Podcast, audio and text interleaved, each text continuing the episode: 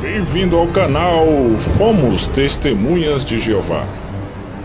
Bom dia, gente. Eu me chamo Tiago Pereira de Lima. Eu moro em Cambé, Paraná. Eu fui testemunha de Jeová por 14 anos.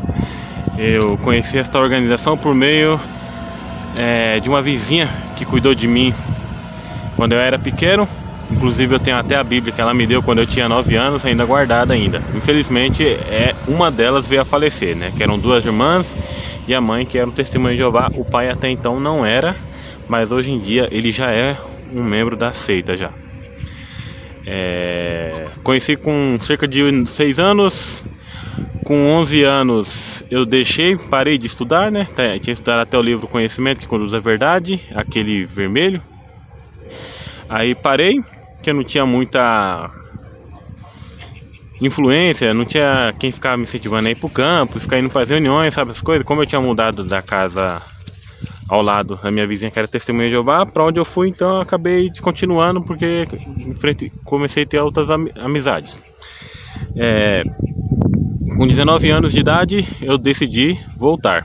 Né? Eu estava levando um, um modo de vida que estava me colocando em perigo realmente e Aí eu decidi, inclusive nesse dia eu estava até bebendo com a namorada, praticamente de frente num bar, de frente com o salão do reino ao qual eu ia quando eu era pequeno. Só que isso nem me passava pela cabeça, nem lembrava daquele lugar. Aí eu decidi voltar a estudar com a Testemunha de Jeová, foi onde é, o instrutor que veio até me conduzir ao batismo bateu na minha porta e eu voltei a estudar duas vezes por semana. Rapidamente fiz progresso, dentro de seis meses foi a época que saiu aquele é, folheto Notícias do Reino número 37, o fim da religião falsa está próximo. Foi aonde eu decidi sair como publicador não batizado. Fiz as considerações, fui, é, fui aprovado para o, o sair como publicador não batizado e saí ao campo já distribuindo esse folheto no qual veja bastante coragem, visto que abordava bastante as outras religiões, né? Denominando ela como religiões falsas. Seis meses depois eu me batizei. Em 2007 eu me batizei, em março, no Salão de Assembleias de Vargem Grande Paulista. Eu era do circuito SP93. Tá. Futuramente eu vi a sair lá do estado de São Paulo e vim aqui para o Paraná, onde a minha esposa e os familiares dela moram né? E estou aqui no Paraná. E foi aqui no Paraná que depois de longo tempo eu tive a curiosidade de estar pesquisando mais sobre, né, como realmente era a organização. Eu tinha muito medo de ver vídeos do Raymond France, até quando vi a imagem dele, sinceramente eu ficava com medo, né, porque ele tinha aquele título de apóstata, né? Eu imaginava que era uma pessoa ruim, uma pessoa rancorosa, né? Mas eu tive a curiosidade de ver o vídeo e vi que não era aquilo, né? Uma das primeiras coisas que me despertou a curiosidade foi o erro do cálculo de 1914, que era uma data falsa, né? Vi ali né, do estudo do Carl Orloff Johnson e também no site Jeová, é, Jeová Info. Também é um site muito interessante, além do site Desperta de Antônio Madaleno de Portugal.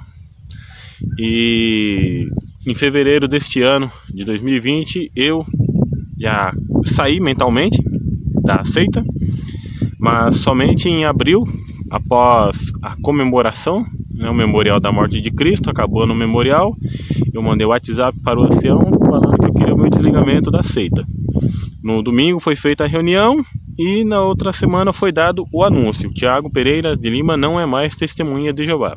Eu tinha avisado a minha esposa, o meu sogro, né, que eu estava saindo e além de alguns amigos, entre aspas, né, de longa data. Após eu falar que eu ia sair dessa religião, dessa seita, um amigo, um colega de, de crença, na verdade, né? Simplesmente não perguntou por que eu estava saindo. E quando eu falei para ele, vai ser dado o anúncio quinta-feira, quinta, quarta, não lembro exatamente. É, ele falou: não, tudo bem. É, na mesma hora ele me bloqueou no WhatsApp, me bloqueou no Facebook e não procurou saber o porquê eu estava saindo, não indagou qual eram as minhas dúvidas. E eu acabei saindo. É... No domingo, foi dado anúncio na quarta ou quinta, não lembro. no domingo, ou se não me falha a memória, na outro, no outro domingo, no outro final de semana, meu cunhado, que é ancião, ele foi dar um discurso. Né, que ele serve numa cidade a 130 quilômetros daqui. Ele foi para ajudar que lá tem poucas testemunhas de Jeová e tomara que continue assim. Ele foi lá dar um discurso, ele ia dar um discurso via Zoom, né? Por causa da pandemia. Minha esposa perguntou se eu queria assistir. Eu falei, quero sim, eu quero assistir. Eu queria assistir realmente o discurso dele, né? Eu particularmente não vejo nada. Se tem uma parte das reuniões que eh, talvez eu assistiria, seria discurso, mas tudo de sentinela, baboseira. É, eu falei que tudo bem, quero assistir sim. Ela foi avisar pro meu cunhado e daí foi que ele falou, ó, a orientação é que não vai poder passar pro Thiago, né, por causa da situação que ele tá. É, e não passaram o link nem para minha esposa colocar o discurso para a gente assistir no celular dela e eu acompanhar, entendeu? Não sei qual era o medo deles, não sei se eles acham que eu ia ficar fazendo palhaçada na frente do vídeo, né? Eu não ia fazer isso de forma alguma. Uma que meu cunhado me conhece, minha esposa me conhece, sabe muito bem que eu não faria isso. Eu acho desrespeitoso também. Sei que tem pessoas que fazem isso, mas eu acho desrespeitoso. Né? Tem como a gente fazer militância, abordar, falar com alguma pessoa a respeito da, dos perigos dessa seita, usar os meios da internet e outros meios, né? Mas atrapalhar as reuniões deles, eu acho isso daí totalmente errado. Mas cada um decide por si, né? Mas enfim, primeira rejeição que eu recebi foi não poder assistir o discurso do meu cunhado via Zoom porque eu estava dissociado. É, um pouco depois aconteceu uma outra situação, que foi qual? Tive que ir na casa do meu sogro, da minha sogra, com a minha esposa, para buscar uma impressora.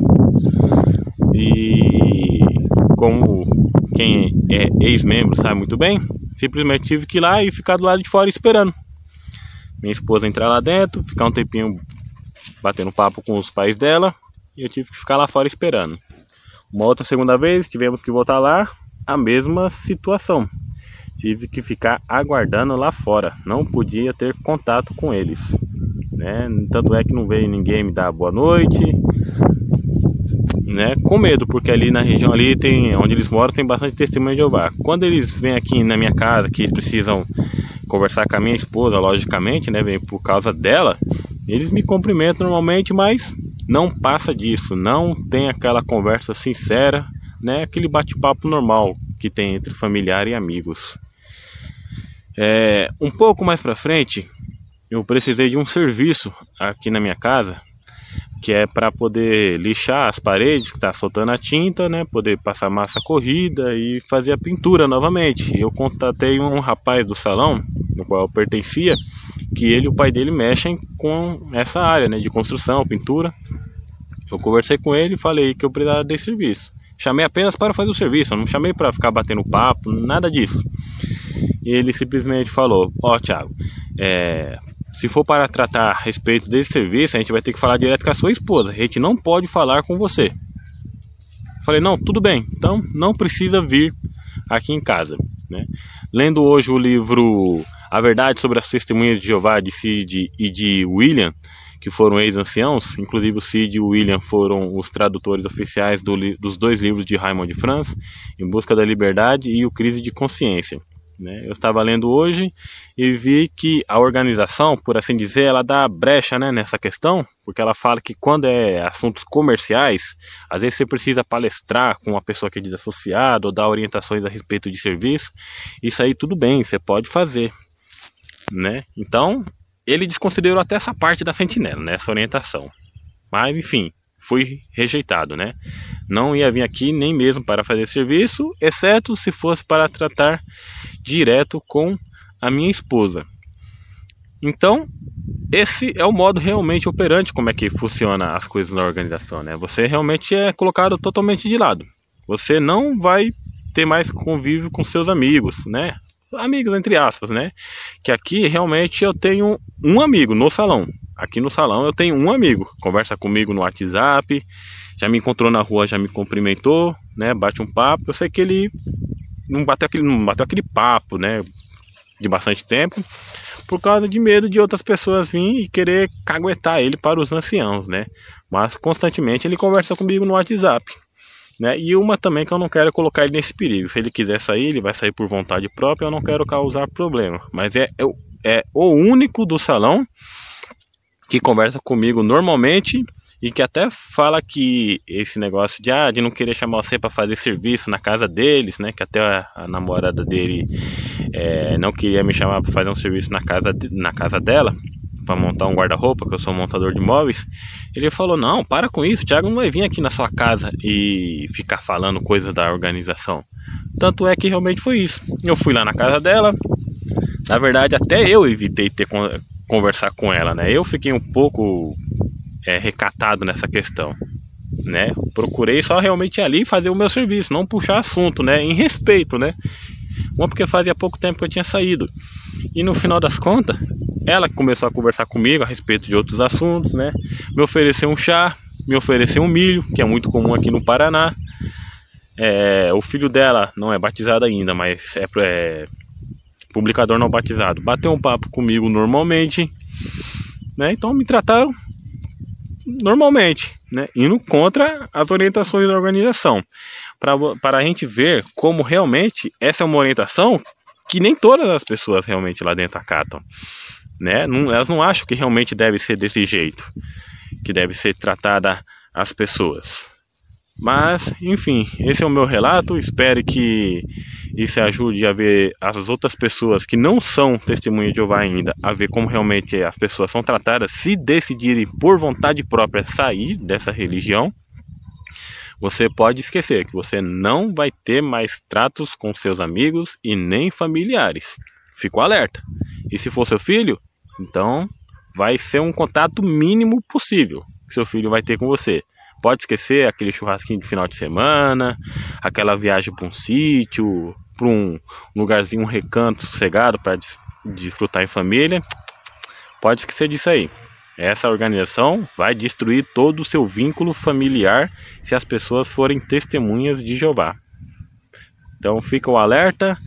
Deus abençoe a todos e que a paz de Deus esteja com cada um de vocês. Fomos testemunhas de Jeová.